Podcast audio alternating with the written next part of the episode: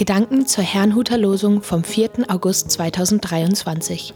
Der Losungstext aus Prediger 5, Vers 1 lautet: Sei nicht schnell mit deinem Munde und lass dein Herz nicht eilen, etwas zu reden vor Gott, denn Gott ist im Himmel und du auf Erden.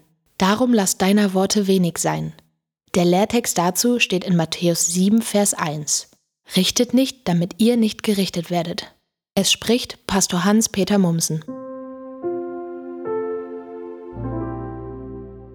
Worte von Bedeutung. Das heutige Losungswort erinnert an den Ausspruch Jesu, und wenn ihr betet, sollt ihr nicht plappern wie die Heiden, denn sie meinen, sie werden erhört, wenn sie viele Worte machen. Nachzulesen in Matthäus 6, Vers 7. Warum aber sollen wir mit Bedacht beten? Versteht Gott nicht sowieso, was wir meinen und was in unserem Herzen ist?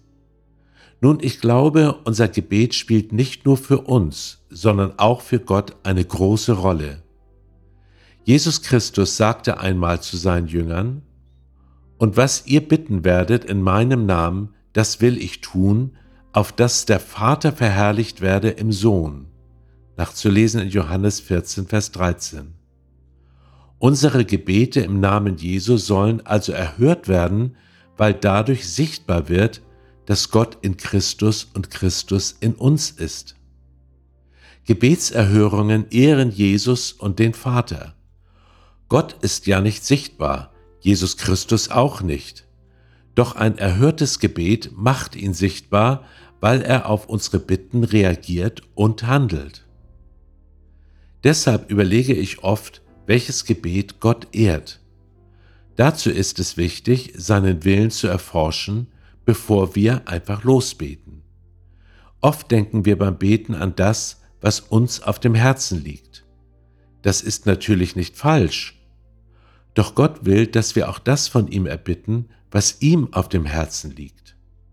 Das klingt vielleicht merkwürdig, ich glaube aber, dass Gott nicht nur für uns, sondern mit uns zusammen wirken will. Das Vaterunser spiegelt das wider. Es enthält Anliegen Gottes, wie zum Beispiel Dein Name werde geheiligt, aber auch unsere Anliegen, wie zum Beispiel Unser tägliches Brot gib uns heute. Der Lehrtext handelt ebenfalls davon, nicht unbedacht zu reden. Das ist zum Beispiel der Fall, wenn man sich dazu hinreißen lässt, andere zu verurteilen. So etwas kann viel Schaden anrichten und fällt am Ende auf einen selbst zurück. Deswegen fügte Jesus hinzu, denn wie ihr richtet, werdet ihr gerichtet werden. So sind unsere Worte sowohl im Gebet als auch im Miteinander von Bedeutung. Ich wünsche Ihnen einen gesegneten Tag. Und wenn Sie möchten, dann beten Sie doch jetzt das Vaterunser mit mir.